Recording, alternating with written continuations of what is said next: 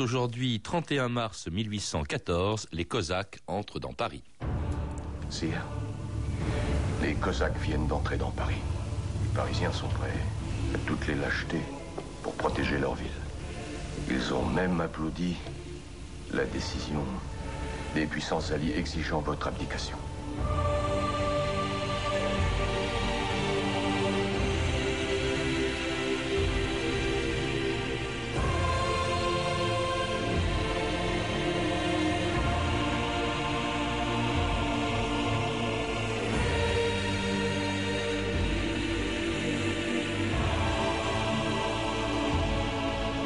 D'histoire.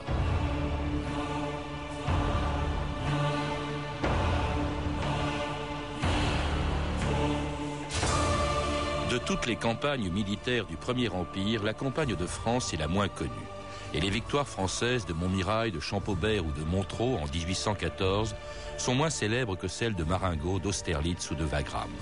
Mais elles ont permis à Napoléon d'y déployer tout son génie militaire dans des conditions impossibles une armée décimée un an plus tôt en Russie, et la mobilisation contre la France de toutes les grandes puissances européennes. Si bien que malgré ses dernières victoires, Napoléon n'a pas pu empêcher l'effondrement de son empire et l'entrée de l'armée russe dans sa capitale. Jamais depuis Henri IV, aucune armée étrangère n'était entrée dans Paris. C'était le 31 mars 1814, au terme d'une campagne commencée quelques mois plus tôt, quand Napoléon avait refusé les conditions de paix que lui avait soumis l'ambassadeur de l'empereur d'Autriche. Vous osez m'intimer l'or à moi de renoncer à mes conquêtes en Europe et de ramener la France aux frontières qui étaient les siennes avant moi Et pendant toutes ces années, des milliers de Français auraient souffert et seraient morts pour rien. Et vous êtes fou. Votre empereur est devenu fou. Vous croyez que je vais accepter ça? Si la France refusait de se soumettre aux conditions que nous lui proposons, l'Autriche, hélas, se verrait dans la douloureuse obligation de déclarer la guerre à la France. Vous allez rapporter cette réponse à votre maître. Si l'Autriche ose me déclarer la guerre, je jure d'ensevelir Vienne sous les ruines. Vous êtes perdu alors, sire. Perdu. Et c'était le début en 1814 de la campagne de France, au terme de laquelle Paris allait être occupé par l'armée russe et Napoléon contraint d'abdiquer à Fontainebleau. Thierry Lenz, bonjour. Bonjour. Vous êtes historien, directeur de la Fondation Napoléon, et dans le deuxième volume, de votre histoire du Premier Empire. Vous consacrez évidemment plusieurs chapitres à cette campagne de France dont nous allons parler avec vous et dont vous dites qu'elle a provoqué la chute du Premier Empire en 1814. Moi je croyais, beaucoup de gens croient d'ailleurs que c'est à Waterloo que le Premier Empire est tombé. Euh, ils n'ont pas tort. C'est effectivement après Waterloo que le Premier Empire a définitivement disparu, mais la période qui s'achève en 1814 est celle, je dirais, de, de l'Empire mu par euh, son moteur. Et le moteur de l'Empire, c'est ce qu'on a appelé le système napoléonien, c'est-à-dire un système euh, de domination sur l'Europe, qui, comment dire, était de la même substance que la notion d'empire. Ce qui va se passer ensuite, au moment du retour de Napoléon en 1815, c'est quelque chose de complètement différent. Euh, et c'est une période au cours de laquelle Napoléon lui-même renonce à son système, puisqu'il annonce qu'il va se contenter des anciennes limites et qu'il vivra euh, presque, presque en bourgeois et tranquillement en paix avec ses voisins. Alors d'où l'importance en 1814 de cette campagne euh, de France. Napoléon d'ailleurs à ce moment-là se trouve. Alors il y a beaucoup de campagnes hein, évidemment militaires dans, dans l'histoire du Premier Empire. Celle-là on l'oublie un petit peu, mais en, en, 1814 il se trouve devant une énorme coalition. il avait réussi à subjuguer, à vaincre euh, pratiquement toute l'Europe, à y étendre son influence. Et là, c'est toute l'Europe qu'il a sur, le dos euh, en, en, 1814, avec ce qu'on appelait la sixième coalition, euh, Thierry. Oui, c'est une sorte de peau de chagrin dans les deux sens, mais une qui se rétrécit, l'autre qui augmente. Tout commence en 1812, la campagne de Russie. L'Europe entière est avec Napoléon pour faire la guerre aux Russes. C'est donc la, la, défaite en Russie. Puis au fur et à mesure des retraites et des défaites, eh bien la, co la coalition franco-européenne, en quelque sorte, se disloque et va alimenter la coalition anti-française. Le grand tournant, c'est ce qu'on vient d'entendre dans l'extrait, euh, c'est euh, en 1813, au moment où l'Autriche, qui est euh, l'allié principal de Napoléon, change de camp. Et à partir de ce moment moment-là, Napoléon est obligé de se replier sur ce qu'on appelle le sanctuaire national et donc de livrer cette dernière campagne pour défendre le territoire national et notamment Paris. Oui, elle change de camp parce que tout simplement Napoléon refuse ses conditions de paix. Au fond, s'il avait accepté ces conditions de paix, on vient de l'entendre dans l'extrait de film, au fond, il aurait sauvé la France, sinon l'intégralité de son empire, il aurait gardé les frontières naturelles et il aurait sauvé son trône. Oui, sans, sans aucun doute. Il y a eu plusieurs propositions qui ont été faites à Napoléon euh, en 1813 notamment, euh, qui étaient d'abord des propositions très imprécises, donc qui auraient pu amener une négociation assez large et donc à avoir plus que les frontières naturelles.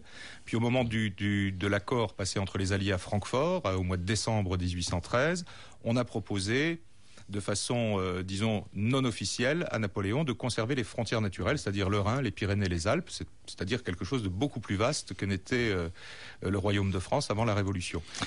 Et, Napoléon a refusé. Et il refuse, donc ce sera persuadé d'ailleurs qu'il peut encore tenir tête aux, aux, grandes puissances européennes qui lui déclarent la guerre, une guerre qui commence d'abord en Allemagne où l'armée française est battue à Leipzig, et puis alors une bataille après laquelle Napoléon commence à être lâché par une partie de ses maréchaux les plus célèbres.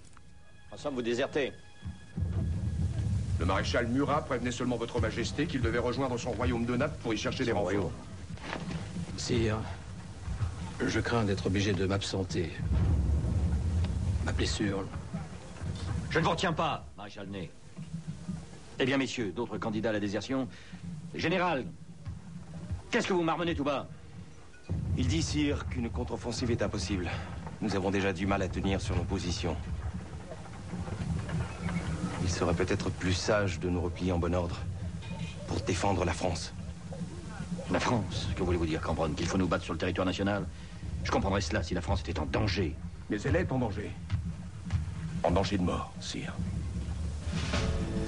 Et oui, Thierry Lenz, au début de 1814, donc euh, l'armée, euh, la grande armée, enfin ce qu'il en reste en tout cas, se retrouve sur le territoire euh, national. Et la France est en danger parce qu'elle est envahie de toutes parts et pas seulement sur le Rhin. À partir de l'Allemagne, elle est envahie également au sud. Elle est menacée au sud. Elle, elle est, elle est encerclée complètement puisque en partant du nord au sud, on peut dire que déjà la Hollande est perdue, la Belgique est envahie. Bon, le Rhin, nous allons en parler. En Italie, le vice-roi d'Italie, Eugène de Beauharnais, est aux prises avec les troupes autrichiennes et bientôt les troupes napolitaines de Murat qu'on vient d'entendre rejoindre son royaume. et, puis, et, puis, dès la fin de 1813, les Anglais passent les Pyrénées en venant d'Espagne. Et donc on peut dire que les, les, premiers à être entrés dans le sanctuaire national sont les Anglais, le, duc de Wellington. Euh, le futur vainqueur de Waterloo. Le futur vainqueur de Waterloo qui, qui, repousse devant lui une armée considérable, une armée française considérable, ce qui reste des, des 250 000 soldats qui étaient allés euh, en, Espagne. en, Espagne. et qui est commandé par le maréchal Soult, qui, qui, qui seront battus, je dirais, à la bataille de Toulouse et ce front euh, sud-ouest va être très important puisque c'est euh, du sud-ouest que va partir l'idée de restauration royaliste. Alors cela dit, l'essentiel de ce qu'on appelle la campagne de France se déroule à l'est de Paris, essentiellement euh, en Champagne. et là, alors là, Napoléon a affaire à plusieurs armées, autrichiennes, prussiennes, il y a Schwarzenberg, il y a, il y a Bülow, il y a également Blücher, le, le, prussien Blücher. Et alors là, ce qui est extraordinaire, c'est que on est à la fin de l'Empire et pourtant il va les battre. On a dit que c'était la plus belle campagne de Napoléon, et pourtant, au bout du compte, bah, il y aura son abdication. Oui, c'est effectivement une, très belle campagne. D'abord, il a des effectifs euh, très faibles. Hein. Il dispose, disons, grosso modo, de 60 à 80 000 hommes. Et puis, il se trouve euh, confronté à trois très importantes armées qui, chacune d'entre elles, est supérieure à ses propres effectifs, mais avec euh, une grande faiblesse de la coalition, c'est qu'il n'y a pas de commandement centralisé. Nous, Première Guerre mondiale, Deuxième Guerre mondiale, il y avait un généralissime. Et là, il n'y en a pas. Donc chacun fait un peu ce qu'il veut dans le camp des coalisés et Napoléon va profiter de ça puisque chacun a décidé de prendre un chemin différent. Au lieu d'unir leurs forces et de marcher sur Paris, les Alliés vont musarder en Champagne en quelque sorte et Napoléon en profite pour les battre les uns après les autres. Euh, pratiquement une bataille tous les deux jours et pratiquement une bataille gagnée euh, tous les deux jours où, où d'ailleurs euh, Napoléon lui-même euh, donne de sa personne, il pointe le canon sur l'ennemi, il charge à la tête de la cavalerie. Donc euh, vraiment le, presque le retour du Bonaparte de la campagne d'Italie. Et il est présent dans tous les déplacements de ce qui lui reste encore une fois de, de grande armée et là il constate dans les campagnes où il passe eh bien une opposition de plus en plus grande de la part de la population. Allez-vous-en Je n'ai plus rien à vous donner plus de lait, plus de farine, plus de légumes. Je n'ai plus que mes poules. Si vous me les prenez et que la guerre continue, qu'est-ce que j'aurai pour vivre? Gardez vos poules, ma brave femme. Nous voulons seulement des chevaux. Parce qu'on avait des chevaux, même que vos culs sont dessus. Et si vous avez aussi des fils pour nous prêter main forte? Des fils, j'en avais deux. Mais ce maudit Napoléon les a fait tuer. Et quand je le retrouverai en enfer, tous les supplices du diable ne seront rien à côté de ce que je lui ferai endurer, moi, ce monstre. Sire, nous perdons du temps. Sire C'est celui-là que vous appelez Sire? Mais alors vous êtes... Napoléon. S'appelait comment, vos fils? C'est pour toi qu'ils sont morts. Et pour moi, tu n'es rien. Tu es moins qu'un tas de purins. Vos enfants ont donné leur vie pour sauver leur pays. Moi, je donne ma vie pour sauver la patrie. Et vous? Vous ne me donneriez même pas un cheval Et c'était, vous l'avez reconnu, euh, Thierry Lenz, Christian Clavier dans le rôle de Napoléon en 1814, dans une France qui lui est franchement pour une bonne partie de l'opinion, en tout cas très hostile, et pour des raisons d'ailleurs que l'on vient d'entendre. Hein. Euh, la conscription notamment, le fait qu'on mobilise encore des soldats pour, euh, pour la énième guerre qu'il entreprend. Oui, on est arrivé euh, aux soldats qu'on a appelés les Marie-Louise, puisque c'est l'impératrice qui a signé le décret de, de, la levée, qui sont des soldats de 18 ans. Donc qui ont à peine le temps d'être formés, qui sont immédiatement envoyés au front, généralement sans uniforme, assez souvent sans armes. Euh, on a affaire là vraiment, comment dire, au fond de tiroir. On entend la, la, la dame dire dire des chevaux, des chevaux, ben des chevaux, elle peut pas en donner parce qu'il y en a plus. Mmh. Euh, 150 000 chevaux sont morts euh, pendant la campagne de Russie et on, il, il n'y a plus de chevaux en France à ce moment-là. Le pays est exsangue, il sort en plus d'une crise économique assez longue qui a commencé en 1810 et puis surtout il y a l'invasion et, et, la crainte de voir les alliés, donc les coalisés, faire subir aux campagnes françaises ce que les armées françaises ont fait subir aux campagnes prussiennes, polonaises, russes. Euh, quant aux Parisiens, ben, ils sont effrayés à l'idée qu'on puisse faire euh, subir à Paris le sort de Moscou. Oui, parce que justement, dans ces armées qui attaquent la France, il y a des Russes. Et, les Russes sont extrêmement brutaux dans les, campagnes à l'Est quand ils arrivent quelque part. En souvenir sans doute de ce qui s'est passé justement en Russie en 1812. Oui, il y a des. On a pendant sous la Restauration, Louis XVIII a demandé des rapports sur ce qui s'était passé euh, pendant la campagne de 1814, et on s'est rendu compte effectivement que euh, euh, les viols, les incendies de villages, les exécutions collectives, etc., ont été euh, extrêmement nombreuses et assez souvent le fait des Russes et des Prussiens, qui étaient les, bon, des, les, les, déjà des armées un peu des armées populaires. Les Autrichiens se comportaient mieux car c'était une armée professionnelle euh, à la discipline beaucoup plus affirmée. Euh, et, et, ça, évidemment, les populations, ça a contribué au rejet de l'Empire par une grande partie des populations, sans négliger toutefois le soulèvement d'une partie des populations de l'Est de la France à l'appel de Napoléon, qui ont, disons, un peu attaqué les arrières de l'ennemi, mais la supériorité numérique était telle, on a parlé de entre 700 et 1 million de soldats alliés pénétrant à un moment donné sur le territoire français, que euh, c'était une résistance pour l'honneur. Mmh. En tout cas, une opinion qui est hostile, on l'a entendu, vous l'avez dit, dans les campagnes, mais aussi à Paris, où l'on voit d'ailleurs, où l'on vit, pardon, dans la crainte, mais aussi parfois, vous le verrez, dans l'espoir d'une défaite française, la revue de texte Stéphanie Duncan. Dans un premier temps, les Parisiens ne semblent pas très inquiets. Depuis plus de deux siècles, en effet, la guerre n'avait point approché de leur mur, explique un témoin. L'orage grondait sur leur tête et les Parisiens se croyaient à l'abri de la foudre. Le duc de Breuil le remarque aussi. Le jour où l'on apprit l'approche des Alliés, personne ne voulut y croire. Il fallut le bruit du canon et le spectacle des paysans se réfugiant dans les faubourgs avec leurs familles, leurs meubles et leurs bestiaux pour triompher de l'incrédulité générale. Un Anglais qui séjourne à l'époque à Paris s'étonne de l'agitation générale. Beaucoup de gens emballaient leurs effets les plus précieux pour les envoyer en province. En même temps, un grand nombre d'habitants des villages des environs venaient chercher asile dans la capitale. Il en résultait que les boulevards de Paris étaient encombrés de chars et de charrettes, et les Parisiens faisaient des réserves de farine, de riz, de pois, de fèves, de pommes de terre, de porc salé, de harengs, etc. Et oui, en effet, la, la, la peur s'accentue avec tout de même des petites nuances sociales, hein, comme le remarque un certain Henri Housset. Tandis, dit-il, que dans le peuple, on redoutait le sac et l'incendie, dans la noblesse, on attendait avec moins d'effroi les, les, restaurateurs du trône. Et dans la bourgeoisie, particulièrement chez les femmes, on disait, entre deux parties de bouillotte, les Cosaques ne sont méchants que dans les gazettes, ou encore, les Alliés arrivent fort à propos à Paris, où il n'y a plus un sou, pour rendre à la capitale ses plaisirs et ses richesses et les comités royalistes réapparaissent à Paris. On jette des proclamations de Louis XVIII dans les carrefours, les boutiques, remarque Madame de Marigny. Alors, il ne semble venir à l'idée de personne de défendre Paris. Il y a bien la garde nationale, mais seulement 12 000 hommes, peu armés, et surtout elle est constituée essentiellement de notables, peu enclins à défendre le régime. Un rapport de janvier 1814 avait pourtant mis en garde le gouvernement. La classe marchande qui va en partie composer la garde nationale est celle où il y a le plus de mécontents. Les Parisiens donc ne se défendent pas, mais ils parlent, ils parlent beaucoup, comme le déplore Savary. Ce n'était, dit-il, qu'un colportage continuel de tout ce qui pouvait le plus détériorer le peu d'espoir qui restait peut-être encore. Des contes, vrais ou faux, circulaient dans les salons, les marchés, les rues, les places publiques. L'impératrice Marie-Louise, elle, se réfugie dans la dévotion et fait réciter des prières de 40 heures pour la sauvegarde de Paris, ce qui a l'art d'horripiler Napoléon quand il l'apprend. Faites donc cesser ces prières et ces mises est-ce qu'on devient fou à Paris Si aux armées on faisait tant de singeries, nous aurions tous peur de la mort? Et oui, pendant que Napoléon est en train de se battre en Champagne, l'impératrice, sa femme, Marie-Louise, qui il faut le rappeler, la fille de l'empereur d'Autriche, elle est, elle est à Paris, et elle est à Paris avec le frère de Napoléon qui est chargé de la défense de Paris, Joseph. Oui, elle est, régente de l'Empire euh, avec un lieutenant général qui est euh, donc Joseph Bonaparte, l'aîné des Bonaparte, ancien roi d'Espagne, et qui a la lourde tâche donc de défendre Paris. Lui qui est général de division, mais euh, qui a été général de division nommé par son frère en 1804 pour l'éloigner de Paris. donc Joseph va faire ce qu'il pourra.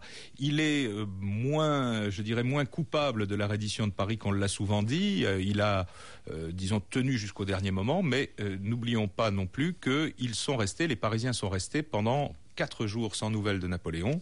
Or, Napoléon approchait de Paris à ce moment-là avec son armée, donc aurait pu euh, intervenir. il faut rappeler le contexte, vous le rappelez bien dans votre livre, Thierry Laine, c'est qu'à un moment donné, plutôt que d'être constamment battu par Napoléon en Champagne, les, les coalisés, et notamment le tsar de Russie qui est en France, Alexandre Ier dit, bah écoutez, on va plutôt foncer vers Paris, hein, et du coup Napoléon se retrouve sans adversaire et décide lui-même donc d'aller se battre à Paris, de poursuivre euh, ses adversaires et d'aller se battre à Paris. Et d'ailleurs c'est sur la route de Paris qu'il apprend le 30 mars 1814 euh, que sa capitale a capitulé. Général Béliard, qu'est-ce que vous faites ici? Le maréchal Marmont l'a ordonné ici. Je viens ici pour reconnaître le cantonnement des troupes qui vont évacuer la capitale. Évacuer la capitale Mais vous êtes fou, général. C'est mon frère Joseph qui assure la défense de Paris. Je ne pense pas qu'il se rendra aussi facilement. La capitulation a été signée. Il a aussi donné l'ordre de faire évacuer les troupes.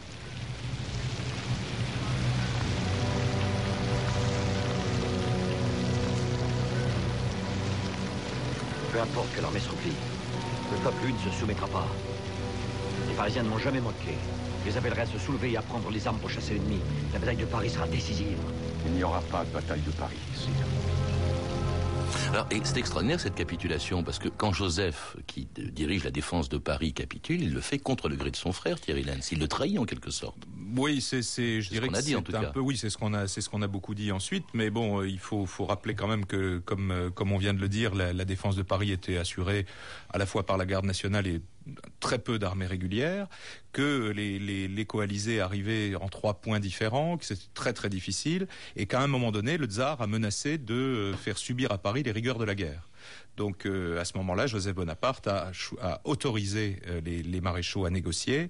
Et je dirais son erreur a été de quitter Paris à ce moment-là. C'est-à-dire qu'il a laissé le pouvoir vacant et euh, il a laissé la place à d'autres en quelque sorte. Et ces autres ont évidemment poussé les maréchaux à négocier non seulement la, reddition, mais l'occupation de la ville en échange de l'évacuation de l'armée. C'est la scène qu'on vient d'entendre, l'armée qui a donc été évacuée en direction de Fontainebleau. Tandis qu'entrait une autre armée le 31 mars, le lendemain de la capitulation, c'est l'armée russe, c'est les Cosaques, c'est Alexandre Ier, le tsar de Russie, euh, qui entre dans Paris, qui n'avait jamais été occupé depuis plus de deux siècles par une armée étrangère, vous le dites. Oui, oui, oui, c'est euh, une, une nouveauté, je dirais, pour, euh, pour les contemporains.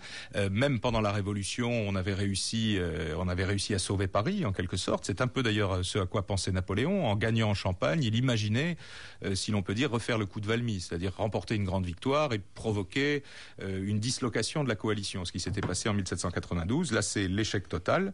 Et euh, Alexandre Ier entre dans une ville de Paris qui a déjà complètement échappé à l'Empire, si l'on peut dire, sur le plan des élites, sur le plan politique, mais aussi, euh, il faut bien le dire, sur le plan populaire, puisque l'accueil est euh, au, mieux, j'irais, indifférent et au pire enthousiaste dans certains quartiers. Enthousiaste, on accueille les Russes. on les accueille bien parce que les royalistes ont, ont payé un certain nombre de, de crieurs qui entraînent, qui entraînent à leur suite la population pour acclamer le tsar et ses généraux. Alors vous dites les royalistes, il s'agit de beaucoup dans Paris, hein, occupés désormais par les Russes, ils accueillent plutôt bien les l'empereur l'empereur de Russie. Je crois même qu'il est accueilli. Euh, il va même habiter chez Talleyrand. Hein, oui, il va habiter chez Talleyrand. Alors, il va jouer un rôle énorme. À voilà, oui. La, veille de l'entrée du tsar à Paris a eu lieu ce qu'on appelle le, coup d'État de Talleyrand. C'est que euh, tous les dignitaires devaient évacuer Paris et Talleyrand a joué la comédie de sortir de Paris.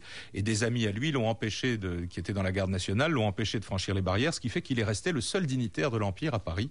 Et que comme les Alliés avaient dit qu'ils étaient prêts à traiter avec euh, les autorités qui apparaîtraient en France, c'est l'expression qu'ils avaient utilisée, bien Talleyrand, qui évidemment avait des contacts avec les coalisés depuis très longtemps, mais s'est posé en unique interlocuteur, et c'est lui qui a entraîné euh, le vote de la déchéance de Napoléon, qui a créé un gouvernement provisoire et qui finalement a gouverné la France en tête à tête avec le tsar, qui était, euh, avec lequel il s'entendait fort bien, puisque le tsar est arrivé seul à Paris.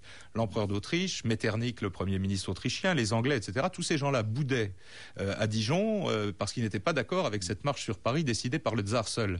Et, et pendant une dizaine de jours, le tsar a fait absolument absolument ce qu'il a voulu à Paris, euh, et notamment, euh, je pense que nous en dirons quelques mots, les, accords qu'il va passer avec Napoléon pour, pour le faire partir.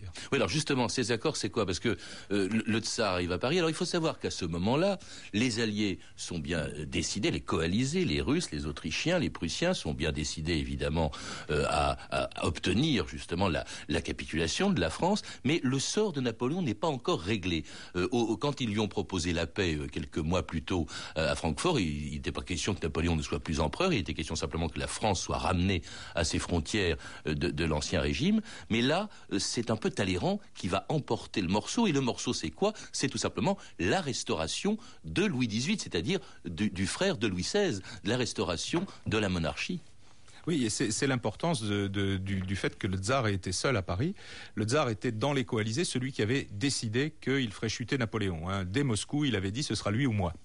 Donc euh, Talleyrand a trouvé un interlocuteur très attentif à son projet. Le projet de Talleyrand était d'ailleurs pas tellement une restauration de l'ancien régime, c'était euh, la restauration effectivement des Bourbons, mais dans un régime euh, parlementaire. Mmh. Le, projet de Talleyrand n'était pas du tout un, retour à la vieille, monarchie, c'était bien au contraire d'arriver à une monarchie enfin tempérée. Et le tsar et Talleyrand, sur ce point-là, se sont parfaitement bien entendus. Et comme les Anglais voulaient Louis XVIII, comme les Prussiens, après tout, voulaient aussi Louis XVIII, les Autrichiens euh, qui, eux, auraient plutôt soutenu le fils de Napoléon, qui était quand même le petit-fils de l'empereur d'Autriche. Les Autrichiens s'y sont finalement ralliés parce que l'empereur d'Autriche n'a pas de fille, comme euh, disait Kaunitz au XVIIIe siècle. Ah, il y a un personnage dont on ne parle pas, c'est Napoléon, tout simplement. Alors, il allait vers Paris, il apprend que Paris tombe, il s'arrête à Fontainebleau, le lendemain, je crois, de l'entrée des Russes dans Paris. Là, il va y rester trois semaines, le temps que son sort soit réglé. Son sort, c'est euh, d'abord l'abdication, justement, euh, qu'il finit par, par signer, je crois, le 6 avril 1814. Thierry Lenz, il a même tenté de se suicider. Oui, il, reste euh, d'abord, d'abord, il est à Fontainebleau avec une petite armée, hein, 20 à 30 000 hommes qui le défend, et puis une partie de cette armée passe à l'ennemi. Le, corps du général, du maréchal Marmont, qui était duc de Raguse, on a pendant le, au 19e siècle, on utilisait par exemple le terme ragusé pour trahir, et donc Napoléon se retrouve seul, et il se trouve là placé bien devant euh, je dirais, une alternative. Soit il abdique, soit il disparaît définitivement. Effectivement, on dit qu'il a tenté de se suicider, mais là, les historiens discutent beaucoup sur la réalité de cette, de cette tentative. En tout cas, il abdique le 6 avril. Et les, les coalisés décident de l'envoyer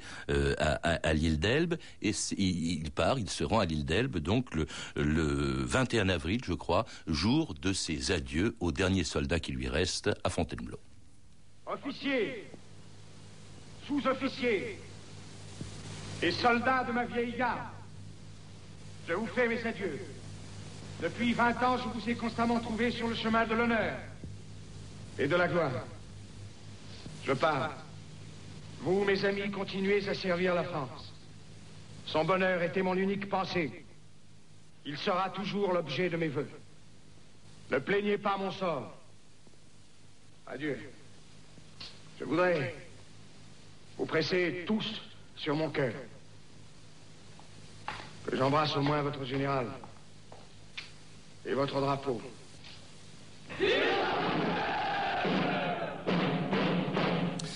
C'était l'extrait d'un autre film, euh, celui de Sacha Guitry sur Napoléon, avec cette fois-ci Raymond Pellegrin dans le rôle de Napoléon et cette fameuse, ces fameux adieux de Fontainebleau. Alors il part euh, à l'île d'Elbe, on sait qu'il y reviendra euh, en 1815 pour être à nouveau battu à Waterloo. C'est étrange ce, destin, le destin de cet homme qui en fait a remporté des, de très grandes victoires et beaucoup plus de victoires que de défaites, y compris en 1814 et cet empire qui n'a pas réussi à empêcher de s'écrouler. C'est quoi au fond la leçon de cette histoire, Thierry Lenz? Je dirais que la, la leçon de l'histoire, c'est d'abord que, que le système napoléonien, puisqu'on peut l'appeler ainsi, ne fonctionne que dans le mouvement. Donc il faut que Napoléon euh, bouge, avance toujours. On voit bien que quand il n'y a plus de mouvement dans le système entre 1810 et 1812, c'est quasiment la paix. Le système se grippe, euh, l'économie s'effondre, euh, l'armée maugrait, les royalistes ressortent la tête de l'eau. Donc c'est un peu la première leçon, c'est ça, c'est que le système de Napoléon devait être toujours en mouvement pour pour exister. deuxième leçon et en guerre et en guerre. Deuxième leçon, c'est qu'en matière de politique extérieure, globalement, ce système est un échec heureusement, euh, reste, reste l'œuvre intérieure qui est, euh, elle, euh, pérenne et qui, dont bien des aspects restent jusqu'à nos jours et qui est finalement, en dépit de la légende, en dépit de, de l'amour de tous pour, je dirais, l'épopée napoléonienne, qui est quand même le vrai héritage de Napoléon, c'est l'entrée de la France vraiment dans le 19e siècle. Merci Thierry Lenz de nous avoir rappelé donc cette campagne peu connue de 1814, celle qui a mis fin à l'empire de Napoléon, un empire dont vous avez raconté dont vous avez écrit l'histoire dans euh, deux volumes, dont le dernier vient d'être publié euh, donc chez euh, Fayard, l'effondrement du système napoléonien. À lire également les souvenirs de guerre d'un vétéran autrichien des campagnes de 1805 à 1815, de Maximilien Van et les mémoires du maréchal Soult, hein, qui se battait en 1814, on l'a vu dans le sud-ouest de la France, deux livres qui font partie d'une série de mémoires des témoins de guerre de l'Empire, édités par La Vouivre, un éditeur qui est situé 11 rue Saint-Martin, dans le 4e arrondissement de Paris. Vous avez pu entendre des extraits de Napoléon, un téléfilm d'Yves Simoneau avec Christian Clavier dans le rôle de Napoléon, et un extrait de Napoléon de Sacha Guitry avec Raymond Donc dans le rôle de Napoléon. Vous pouvez retrouver ces renseignements en contactant le service des relations avec les auditeurs au 0892 68 10 33 34 centimes la minute ou en consultant le site de notre émission sur franceinter.com. C'était 2000 ans d'histoire. À la technique, Sandrine Laurent et Philippe Duclos. Documentation, Virginie Bloch-Léné et Claire Tesser. Revue de texte, Stéphanie Duncan. Une réalisation de Anne Kobilac. Une émission de Patrice Gélinet.